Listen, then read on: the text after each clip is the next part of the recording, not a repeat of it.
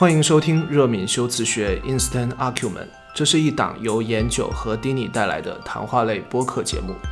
每期节目，我们都将选定一个关键词，并展开现实对话，经由随机的发散与联想，捕捉关键词有别于日常语境的含义以及用法。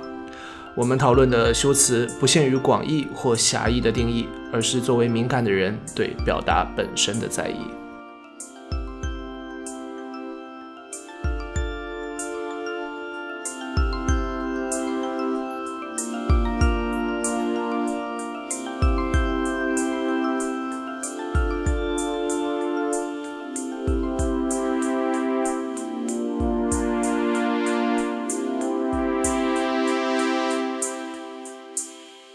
Hello，大家好，欢迎收听第一期的热敏修辞学 Instant Argument。以上是大家第一次听到我们的开场白，也将会是第一次认识我们俩。我们先跟大家做一个自我介绍。好，大家好，我是严九，我是一名文字工作者。那我本身日常的工作其实是以品牌企划和文案为主，其他的时间我也会做一些自己的写作计划啊，包括了。各种类型的文字吧，所以本质上就是一个每天都和文本打交道的也这样子一个人。OK，大家好，我是迪尼。那首先，我目前还在习惯作为迪尼的这个身份，然后也和大家一样是刚接触到。迪尼，嗯，热敏修辞学是迪尼这个人第一次对着除了自己以外还有研究以外的人进行发声，所以，呃，我也很期待和大家一起看一看这样的一个角色会，嗯哼，走到一个什么样的程度。那我自己呢是曾经的修辞学学生，和热敏修辞学里面的修辞学是有直接的关系。然后目前是研究生毕业，在家准备开始探索人生的下一个阶段。然后正在重新练习以不同的方式来进行表达，那包括图像，包括文字，包括撰稿写作，当然也包括你正在收听到的这一段声音，以声音的方式来和大家进行沟通和联络。那我的最后的目标吧，或者是我最想做的事情，其实是成为一个可以讲故事的人。嗯哼，对，以上就是。迪尼这一个角色的自我介绍，对，因为为什么迪尼一直会说迪尼这个角色，就是因为其实我日常生活中不会这样称呼他，嗯，只是因为我们做这个节目的时候，就两个人都有一个呃花名吧，一个艺名，对，嗯，那我们就可以跟大家说一下为什么会有这一档节目，简而言之就是我想做。对 对，其实是像刚刚大家有听到，就因为我是一个文字工作者，然后文字其实不管是我自己写东西，还是我有一个客体，有一个客户，或者说有一个目标的对象，我去替他做表达，呃，其实都是跟表达有关的。然后丁尼他本身之前学习的是修辞学这样子一个专业，呃，就等于我们两个人其实都会非常在意一个表达的效率，或者说表达方式这样子的一个。一个问题吧，我们也会时常去想这个问题。那有一天是在堵车的时候，我突然在想，我们是不是可以有一个播客，或者说一个新的一种尝试，去把我们。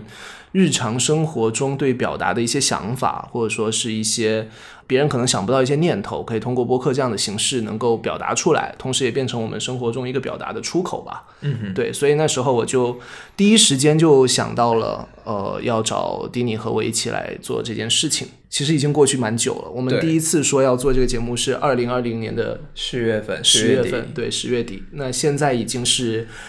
一月底，二零二一年的一月底，对，所以过去了蛮长的时间。基本上，其实为什么也有这个节目，应该是从我的角度来讲，因为我算是发起人吧，对我我想要做这样一件事情。但是关于我们的播客为什么叫热敏修辞学，以及它的英文为什么是 Instant Argument，这个我们就可以一起来分享。对，我们要不要先从英文开始说？可以，因为这档播客的英文名其实。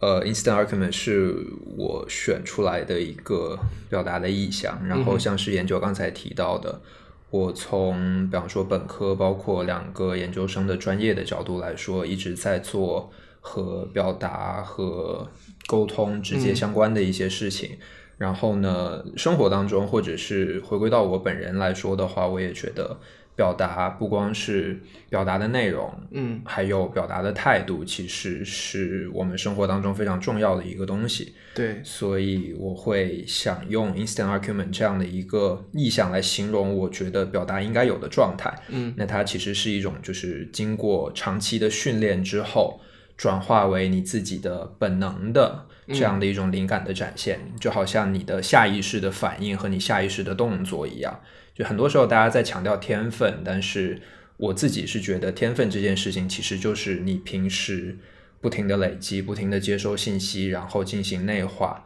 在不经意之间展现出来的这样的一个有趣的过程。所以我会选择 instant argument，就是 argument 这个词本身就是有这样的一个灵感展现的过程。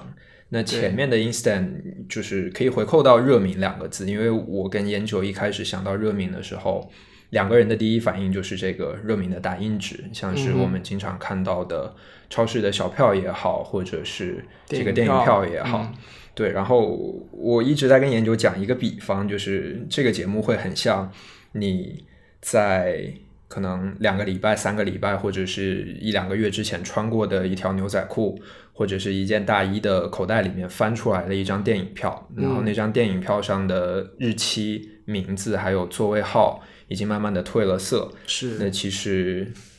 用一个谐音梗吧，或者是用一个 单押双押的词，就是时效和失效之间的关系。时效呢，我们想强调的就是表达这件事情本身的当下的这个效率以及它瞬间的目的。嗯，那失效更多的就是在这个瞬间或者在这一个时间段过后，我们要去不停的迭代、不停的更新以及不停的。重新回头去思考这一个表达本身的一个状态，那时效和失效这样的一个永恒和瞬间，或者是长期和短期之间的一个关系，是我想要在这个节目里面来进行探索的一个一个非常有趣的点。对，所以这其实就是我们为什么叫 instant argument 的一个原因。然后到后面我们其实。决定了用 instant argument 之后，没有去聊过它的一个缩写，嗯，它缩写起来可能就是 IA。对，那我们有想到一个比较有趣的，就是它可能会有一些反 AI 的，就是 AI 反过来这样子的一个状态。就是我们知道人工智能它可以被训练出很多的。知识或者技能，它会吸收人类的一些知识的成果，成为它系统的一部分。但是我们会认为，表达或者说这种瞬间表达的灵感，它是没有办法被量化和复制的。对，它会关于你每个人个体的经历跟想法，以及在那个当下场景下和语境下的一些表达的冲动也好，或者说呃即兴的睿智也好，这些我们会认为是只有。人能够去去做到的，所以呃，I A 的这样一个缩写，可能也有这一层意涵在吧？那我们回到为什么是热敏修辞学这个中文的名称，就热敏。其实是那个我太太，嗯，是我太太大茶她想想到的。就当时我们在堵车的时候，就我就说，哎，我我想做一档，就是我和丁尼想做一档这样子的一个节目，大概会是什么样的情况？然后大茶就说，你可以，你们可以叫热敏修辞学，为什么呢？他说热就在这个热敏，我们最初想到它的意思其实是两个热忱而敏感的人，对，就。这是从我太太的角度来形容我跟迪尼，那我们觉得这非常 OK，就等于这中文名我们几乎没有经过什么讨论，就直接通对直接通过了。那也像刚才迪尼说的，热敏我们还引申到了热敏打印，或者说以及通过热敏打印这种技术呈现的形式，我们能够想到的一些隐喻也好，或者说一些可以类比的。和表达可以类比的东西，所以名字就这样定下来。那修辞学就像我们前面开场的时候有说到，我们并不会去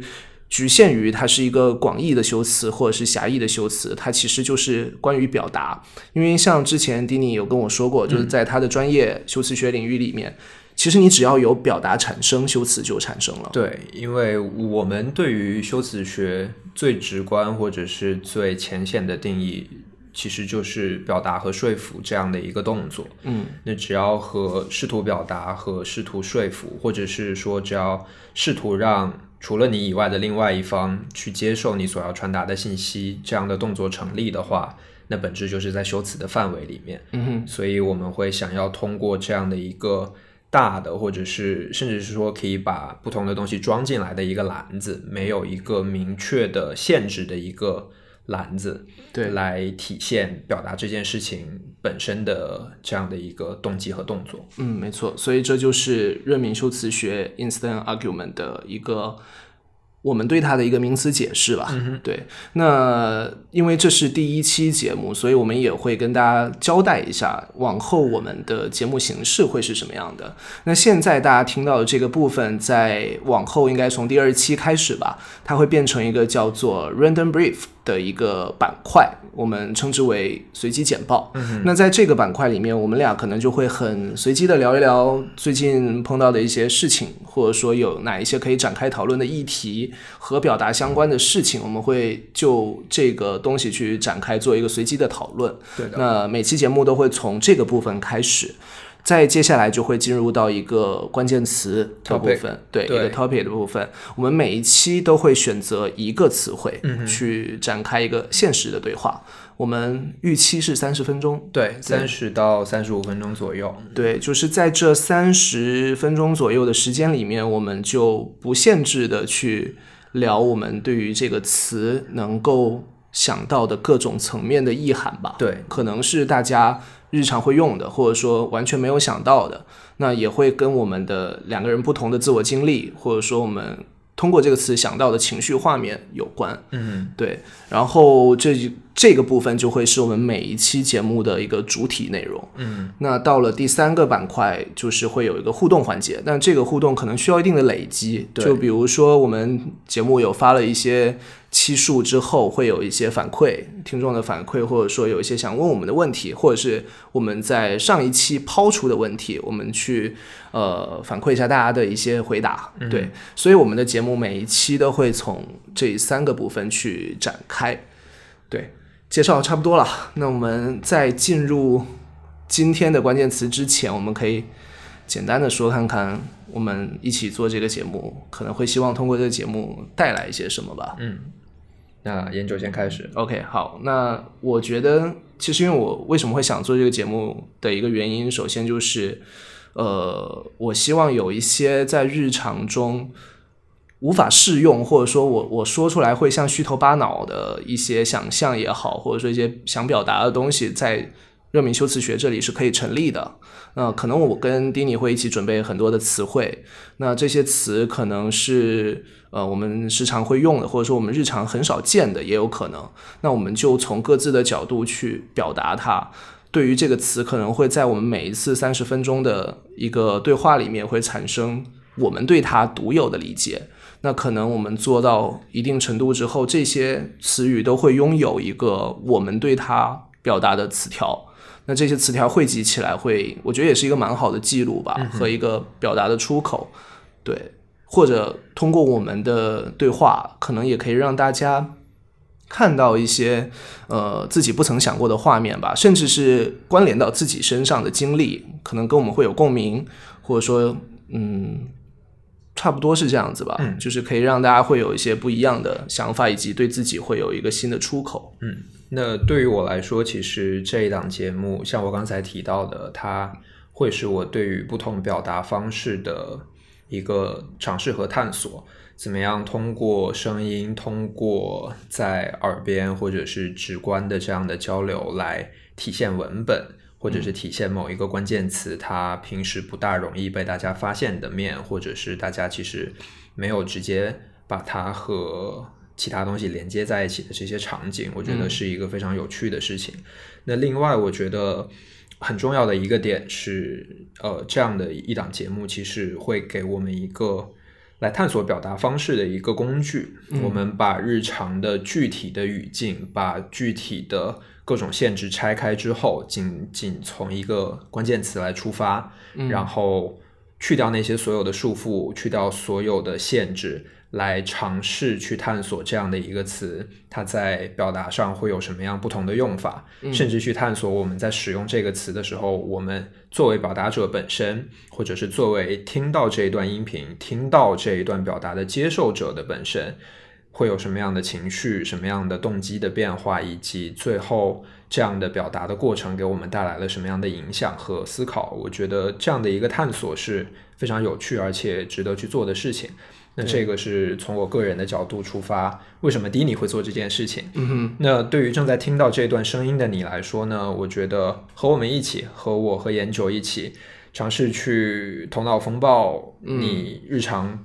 不大想到的，或者是一闪而过的这些灵巧的散碎的念头，然后来把它。作为你对于表达的训练，像我刚才提到，就是在长期的训练之后，作为本能的这样的灵感的展现，嗯，那收集一些你可能平时没有注意到的微小的细节，然后在某一个瞬间。然后在你的脑袋里面一闪而过，对，然后意识到，哎，原来我还可以这样子来进行表达和沟通，我觉得也会是一个有趣的事情。就可能虽然说我们每一个词都会给它一个词条嘛，就属于我们词条，然后也会包括对于我们两个人来说，每一次录音可能都会是一次小型的表达的训练。嗯，但是可能有一点我们也需要跟大家讲，就是我们不指望这个节目变成一个。说文解字式的教程，或者所谓好好说话的这样子的一个内容，对我其实可能是希望大家在听我们说一个词的时候，甚至你会觉得这两个人怎么搞的，想想的这么奇怪，但是可以给你有一些认知上的补充吧。那可能经过你听了很久，我们自己也想了很久之后，我们各自都可以拥有一个 instant argument 的瞬间。对对，我觉得无论我们到后面。呃，热敏修辞学对某一个词有了什么样的概括，或者有了什么样的只属于热敏的定义？嗯，这个定义和你原来的想法相同或者不同都没本质上都会是一个有趣的事情。对，OK。所以其实接下来才会是我们这一期节目正式的内容，但是这一期节目的。正式内容是在 去年十一月就已经录好的，对。然后我们到了现在再补一个 opening 的部分，向大家介绍我们接下来的节目会是什么样子。那其实就大家可以往下听，就进入我们第一期的一个关键词。我们选择的关键词是敏感。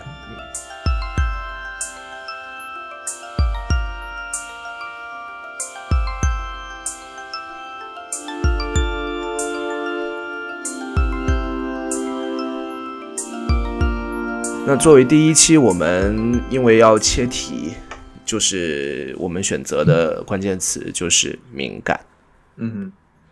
对。那如果从敏感开始聊的话，我觉得我们就可以补充解释刚才没有解释的一个部分，就是为什么我们节目的英文名称选择的是 argument 而不是其他的英文单词。我觉得从这个点其实能够说明我们是怎么去看待敏感这个词的。嗯。对，argument 其实是我自己特别喜欢的一个，呃，一个英文单词之一。对，然后它形容的状态是那种，就是，呃，类似于基于你有的经验以及你有的这样的阅历，然后对于某一个事物所做出的判断，那种特别机智而且特别准确和尖锐的判断，就是。这样的一个状态是是我觉得特别有趣，而且呃特别贴合所谓的敏感的这个词，因为 argument 这个词更多的它会用在比方说形容一个人的商业决策，形容他的做这样的呃战略决策的一个能力上，然后或者是形容他的这个战略决策或者商业决策做的特别的果断、特别的睿智、特别的了不起这样的一个状态。那我觉得这个词它本身，argument 这个词本身是可以拆为两个部分，一个是大家看到的那个结果，那一个所谓的非常敏锐、非常呃尖锐、非常准确、非常果断的这样的一个闪闪发光的结果，以及我们刚才提到的，它其实是基于你的过往的阅历所塑造和培养的这样的一个能力。就是大家在讲天分的时候，可能更多时候这个天分。本身就是日积月累的一个果断的，或者日积月累的一个在某一个当下的表达的形式，所以我会觉得 argument 这个 argument 这个词是一个非常有趣的状态。对，对，因因为其实我们最早在想英文要用什么词的时候，呃，其实他花的时间反而比呃，我们怎么去理理解热敏的敏要要来的久？因为热敏的敏，我们其实很很快的就锁定它这个敏字将是我们整个节目的一个主轴嘛，就重心点就是敏感。那我们在想敏感的时候，呃，你对应到英文，其实我们之前有想过一个词是 sensitive，那那个词就和中文的敏感一样，它其实是一个怎么说呢？呃。可能会偏贬义一些的一个一个词性的状态，但是其实我们自己并不完全会认为敏感是一个贬义词。虽然在大多数的我们日常的呃表达里面，可能会说呃，哎，这个人很敏感。那这个敏感在这句话，其实当敏感这个词出现的时候，它不管在怎么样的一个语句里，它都不像是一个褒义的一个形容。对，那其实阿 Q 们就不会有这样子的一个。呃，一个歧义吧。嗯，因为我觉得，嗯，对，无论是在中文或者是在英文的语境里面，其实“敏感”这个词，它本身就中文的敏感，或者对应到英文的 “sensitive”，甚至是 “sentimental” 这样的词，它可能包含的最直观的一层信息是，呃。被这个词形容的那一方，或者是比方说你用这个词去形容某一个人，形容某一个人很敏感的时候，其实被形容的这一个对象，他所接受到的信息量和他所感知到的信息量，是比其他的人相对而言要更多，甚至更复杂和更细腻的。那很多时候，大家会因为。没有办法准确的感知到这样的信息量，或者是大家感知到的内容的不一样，从量到质的不一样，而产生一个沟通的一个 gap。我觉得这个是敏感这个词本身，它会有一个非常有趣的一个词性的波动的一个原因之一，就是本质上是因为大家。感受到的内容和大家看到的画面是不一样的，这也就会造成，可能有的人会以敏感为荣，会觉得，哎，我我的想法，就包括我自己本身在内，我相信研究有时候也会有这样的概念，就会觉得敏感这件事情比别人敏感这件事情本质上是一个天赋，它意味着，对我我确实是会这样认为，对它意味着就是你你观察到的细节。你体验到的情绪，好的情绪、坏的情绪，都会比其他人、大部分人来说，会会更浓郁，会更强烈，而且持续的时间会更久。那可能对于我们这样，对于研究和我这样需要，呃，以情绪，或者是需要以细节，或者是需要以这样的。呃，方面的内容作为动力来产出新的内容，或者是来表达自己的人来说，可能敏感是一个天赋。虽然它有时候意味着说我们会嗯承受更多的情绪上的波动，或者是承受更多的呃没有办法完全被理解的这样的一个 gap。但是有的时候，就是敏感的人本身会觉得它是一个褒义的词，或者它是一个好事，它是一个。像玫瑰一样，就是它会它会有刺，但它本身是一个美好的象征。但是可能对于另外一部分人来说，或者是对于在理解的这一端的人来说，可能敏感会意味着压力，因为他他体察不到的一些信息会影响另外一方跟他沟通的状态。那可能有的人在形容对方敏感的时候，本质是因为他没有办法体察到对方情绪的变化，或者是这个情绪的变化对他来说不明显。然后他看到的是一个情绪波动非常快，而且幅度特别大的一个情况，他会有不安全感，或者是他会觉得沟通本身是一个需要小心翼翼的事情。那小心翼翼的这个状态本身就会给他带来压力，所以敏感会因为这样的压力而变成一个负面的或者是有负担的一个词。那这个可能也是它的词性会往中性偏。不好的那一面走一点点的一个原因之一，就这这个是我自己对于敏感它这个词性会有波动的一个一个想法和和概念吧。嗯，对。然后在你刚才讲这一部分的时候，我想到了一个点，就是为什么敏感会被认为它是一个少数的？就比如说，我觉得在我们日常生活中里面。会用敏感去形容一个人的时候，其实你已经把他。呃，可能不带恶意，但是你已经有相对把他给异类化了。那是不是意味着，其实，嗯，大多数的人，因为跟敏感有一个词，可能是它的反义吧，或者说它相对的，就是钝感。但是钝感这个词，我我如果没有记错的话，它应该是来自于日文吧？应该是日日文里面会有这样子的一个形容，就是呃，钝感力。我忘记是哪一本书了，这个回头可能可以去查一下。就有一本书的名字就叫《钝感力》，那那这他在描述的就是，呃，你对一些事物如果不那么呃敏锐，或者说像你说的能够体察到更多的细节，那反而是一种自我保护。对，如果没有记错的话，它是这样子的一种描述。那我可能会认为钝感在我们生活的日常里面，它可能是人的一个常态，就是大多数人他是。无法体察到，嗯，那么多的细节，或者说一些入微的情绪的，所以其实这是一个相互异化的一个过程。就比如说一个，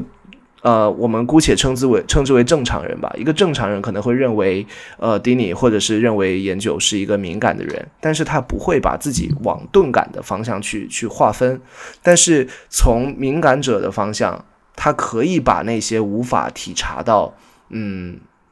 和我们一样感受的那那部分人是相对于自己是钝感的，但他其实可能就是一个正常人，所以在这个就是会有很多这种微妙的状态，就慢慢的使得诶形容一个人很敏感变成了一种带着贬义和异类化的一个说法，但是也像你刚才说的，就在很多时候我是很庆幸自己是一个。呃，会被形容为敏感的人，因为包括像在写作或者是一些工作中，如果没有这部分敏感的能力，那可能就无法带来洞察。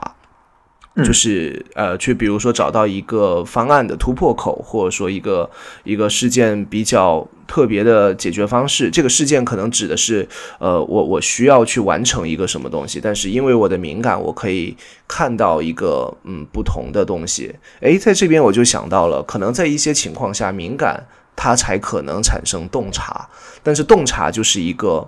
嗯很正向的词了。那所以相比之下，敏感就会显得相对中性，对，所以我就觉得这这个其实是一个蛮蛮有趣的，可能可能可以有一个小结论是在我们这个聊的过程中产生的，就是敏感它其实是一个有点像基底的的一个词汇，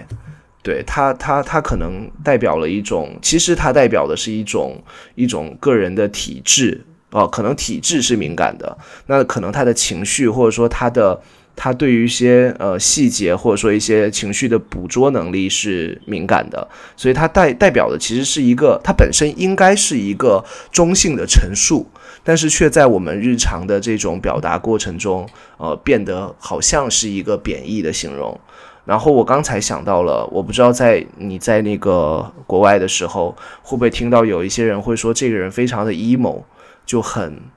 就是非常的 emo emotion 的那种状态，就他可能很情绪化。那可会不会在英英文里面有一些语境，敏感和情绪化是是挂钩的？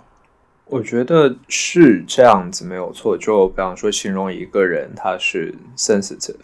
或者是他是 sentimental 的时候，那可能 sensitive 他会更偏中性一点，就是形容一个人他的。感官的触觉是敏锐的，他对于别人情绪的捕捉是敏锐的，他可以比别人更快的去感觉到这样的情绪。那，嗯哼，我不知道为什么，可能在我自己的理解里面，在中文或者英文的语境里面，呃，更多的去体察和捕捉情绪的能力会和脆弱，或者是会和呃。脆弱性这样的概念所连接在一起，就是一个人他能被他能更好的去捕捉和感受情绪，或者他能捕捉和感受更多的情绪，可能大家就会把这件事情和这个人更容易受到伤害，这个人更脆弱，这个人更容易被他所捕到他所捕捉到的这些内容。所影响甚至是困扰而划等号，我觉得这个是一个还蛮有趣的一个一个惯性。嗯，对，因为一开始我我我们本身会觉得，可能敏感这个东西，它可能是一种天赋，它可能是一种值得庆幸和骄傲的事情。但是从事实或者是从别人的角度来说，可能敏感这个东西，它是有一定的呃需要去付出代价，甚至是需要去承受一些额外的呃额外的负担的一个事情。所以我觉得还蛮有趣的。就顺着研究刚才的话，我脑子里面其实有两个呃，我觉得还蛮有趣的点。第一个是敏感本身，它其实是一种奢侈品，至少对我来说是这样。就是它、嗯它有好的部分在，但是它不是嗯每一个人都需要，也不是每一个人都可以拥有的事情。而且敏感这件事情，它会消耗和占据人呃很大一部分的精力，所以能够成为敏感的人，或者是主动被动成为敏感的人，都会有更多的精力放在消化情绪和消化捕捉到的这些内容的这个地方上。那这件事情本身不是每个人都可以做得到的，所以我会觉得它是一个特别奢侈的事情，就是它要求你有这样的一个精力和空间。那不管你是不是先天就有这样的天分，或者是说你因为敏感这个事情本身而在后天意识和训练自己变成有更多精力的人。那这两条路径最后都导向说，可能只有一部分的人做得到，然后另外一部分我在想一件事情，就是，呃，我们在用到“敏感”这个词的时候，可能大家直接联想到的是和情绪相关的事情，或者是和所谓的感性、所谓的表达、所谓的甚至是和艺术这样的偏抽象和感性的部分连接在一起。然后我在想，有没有例子或者有没有场景是我们可以使用敏感或者是相关的这样的一个大的概念去形容理智，或者是去形容一个在大家看来客观而且呃理性的一个一个过程或者一个一个事情，或者是形容这个人，比方说他在做决定的时候，他的敏感是和他的逻辑判断相关，而不是和他对于情绪的感受以及。对，就是你明白我的意思，啊就是不是不是和这个理我性相明白了相关的部分所挂钩的。嗯我觉得，我不知道为什么，可能敏感这个词本身是形容人，所以它可能更多的是和人的感性的这这一方面所联系在一起。但是理性，我觉得也是、也是需要敏感的。就像研究刚才提到的。我们对于东西的或者事情的洞察的能力，其实是要求敏感，但是洞察这个事情本身，它除了靠直觉的那个部分，更多的是要靠经验的累积，呃，逻辑的推理，还有这些东西所叠加成的，我们称之为天分，或者是我们称之为直觉，这样更像是肌肉记忆的东西。我觉得这样的、听起来可能更更强硬，或者是更呃客观的一些事情，本质上我觉得也是可以用敏感来形容的，或者它和我们在这一个语境里面所提到的“敏感”这个词的概念是相关的。对我刚才其实想到了一个一种语境，或者说一种场合，敏感就会变成一个不带贬义的的一个描述。我其实想到了两种状态啊，一个状态是呃，假设有一位律师。那律师他因为他常年都会去阅读非常多的法律文本、合同文本，所以我们可能会对一个律师这么说：我们会说，呃，我们举例子，他可能姓张吧，张律师对于合同中可能产生呃，可就这么说吧，就是张律师可能对合同中可能存在的陷阱是非常敏感的。嗯对，那像这样子的一个状态里面，敏感就变成了，甚至是一种期许，或者说是一种褒奖，就是他他的敏感不是情绪化的敏感，而是像你说的，通过呃经验训练还有累积去达成的对一个事物判断的直觉能力。他可能通过在读一个法律的一个条例或一个条款，可能看常人看上去是无法去嗯察觉到那里可能会有一些猫腻或者是有一些陷阱存在的。但是作为他被一个常年训练的人，他有足够的敏锐度，呃，去或就去去洞察，这其实也是一种洞察，但是他可能不需要洞察，而是能够直接的感受到这样子的合同条款的描述一定有问题。对，那那这是我想到的第一个关于敏感用在和理性挂钩，然后可能是呃保益的属性更强，呃会涉及他对于一些决策或者说判断的一个。呃，睿智的形容，那这是我想到第一个。另一个可能会比较有趣一些，就是呃，我们知道现在呃，我们在互联网上发很多东西，都可能会涉及敏感词，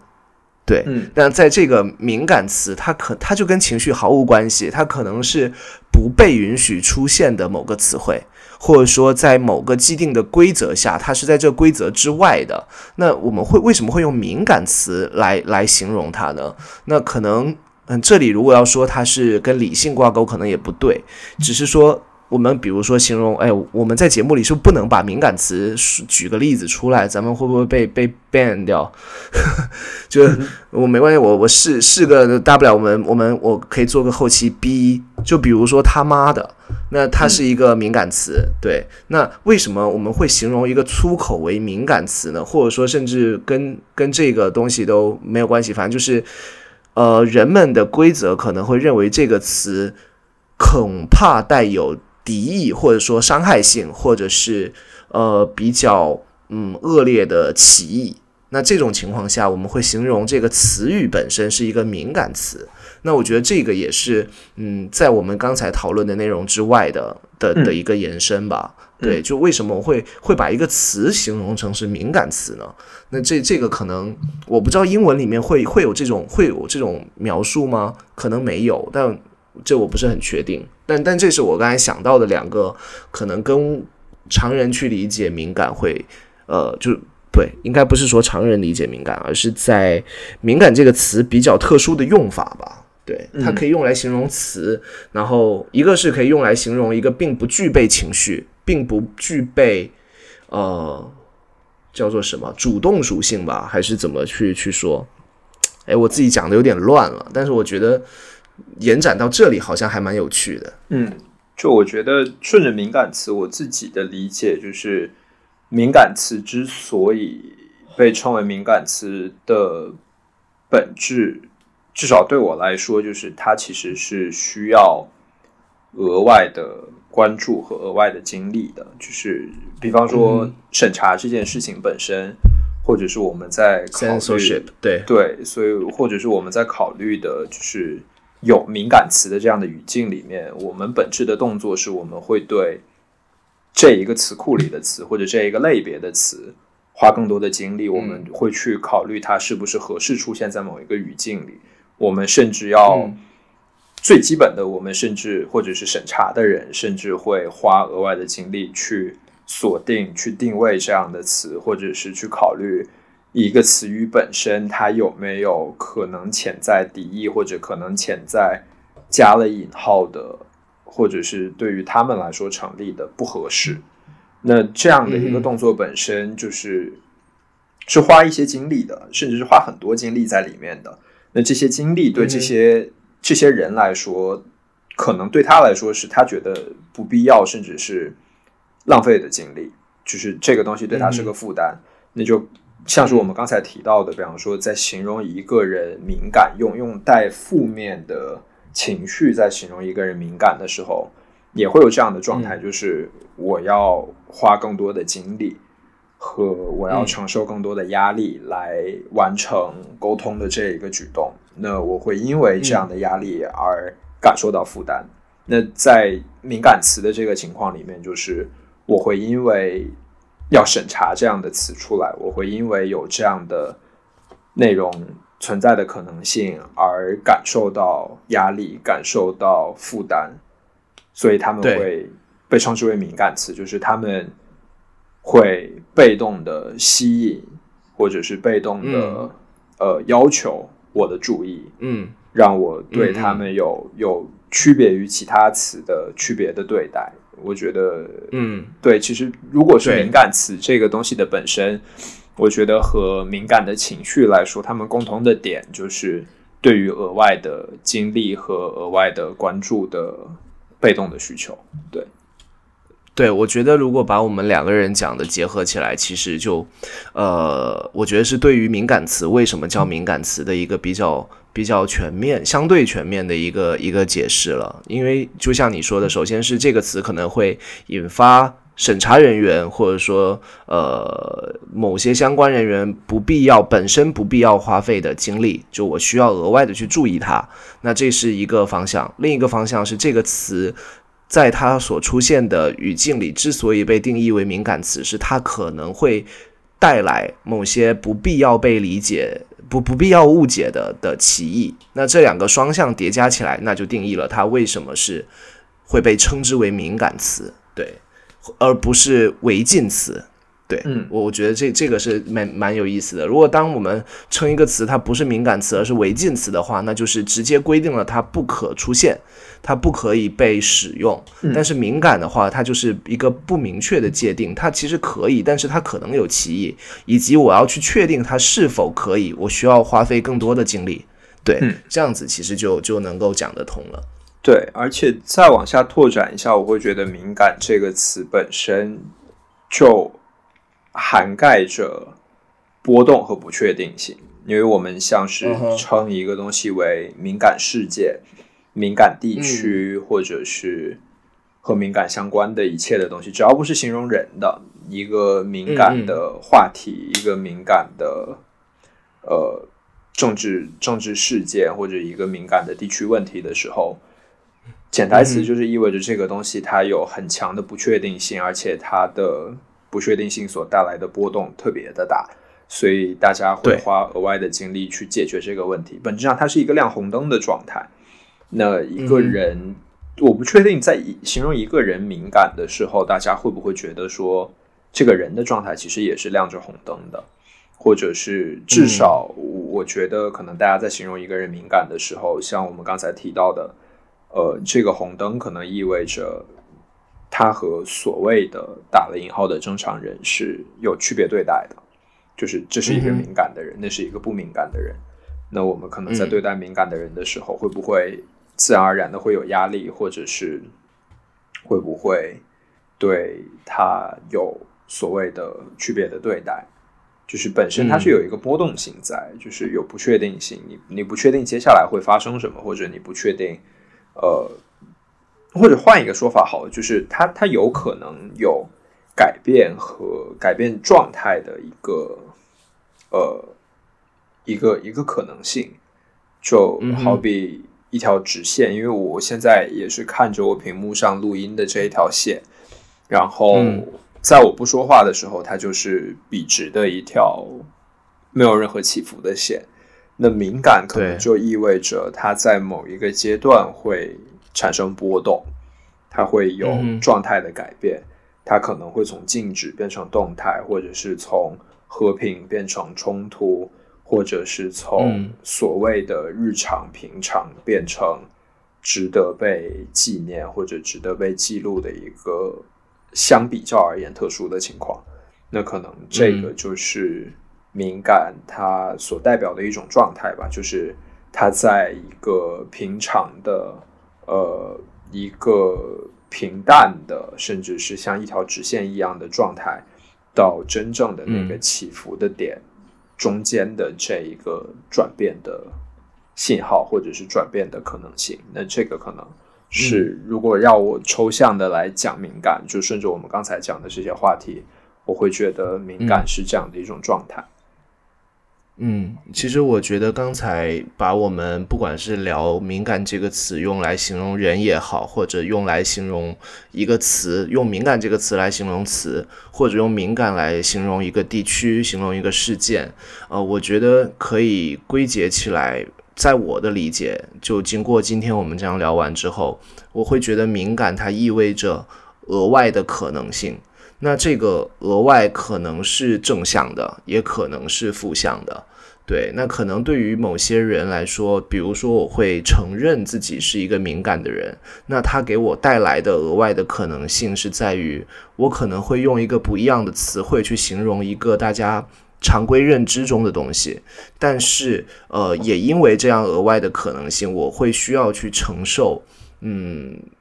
我在这个思考过程中可能要额外付出的精力，以及我需要去消化被我捕捉到，或或者说不是捕捉，捕捉是一个主动的状态，被我感知到的那些，被我体察到的那些情绪，就我他可能给带来，呃，就是创作上也好，或者说表达上也好，一些与常人相比额外的。好的部分，但是我也需要付出额外的精力去消化和接受那些并不能够给我带来创造力或带来好处的部分。嗯，那我觉得你前面有一个形容很好，就是敏感，它是一个奢侈品，那就好像。奢侈品，我们没办法去定义它真的奢侈就一定意味着好吗？就比如说，我觉得可能一个 LV 的一个包，对于一个呃可能收入状况并不好，或者说他的审美状况，甚至是他的整体文化认知不够好的人来说，他可能一文不值，他可能我根本不需要这样子的东西。但是对于认为敏感是好的人，他就需要付出相应的代价。当然，如果你你是我们假设拿一个 LV，拿一个奢侈品的包，或者说一个奢侈品的服饰来举例的话，我希望得到它，我认为它是好的，那我就要付出更多的代价。但是对于加引号的正常人来说，我可能意识不到它的好，因此我也不需要去付出。不管是物质上或者说精神上的一个消耗，去拥有这个东西，就它对我来说可能不意味着额外的可能性。